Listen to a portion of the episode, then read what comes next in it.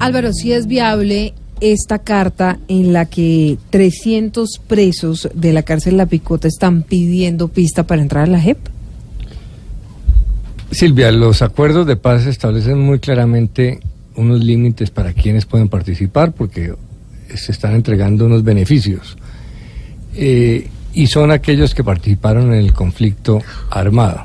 Los paramilitares ya tuvieron un proceso que se llamó de justicia y paz, ya tuvieron los beneficios, o sea que no son aceptados en el sistema de la JEP. Eh, y hay que acordarse una cosa, si lo que quieren es aportar verdad, hay una comisión de la verdad. Claro además eso no congestionaría demasiado el sistema. Es que ya está congestionado, la, la JEP está recibiendo miles, eh, va a tener que atender miles de casos. Y obviamente la verdad es muy importante, esa es la base del acuerdo de paz, es beneficios a cambio de verdad. Algunos creen que la verdad no sirve para nada. Si no sirviera, ¿por qué será que algunos tiemblan y le temen tanto a la verdad? Pues claro que es muy importante. A veces es más importante saber qué pasó a tener a alguien en la cárcel.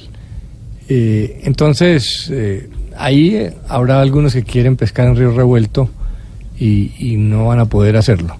Si tienen alguna verdad que contar, para eso está la Comisión de la Verdad. Y si don Alvarito lo dice, por, por algo será.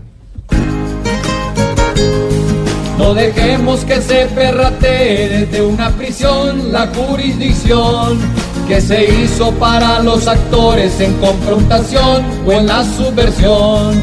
Ahora quieren también los traquetos y los que no son buscar buen rincón.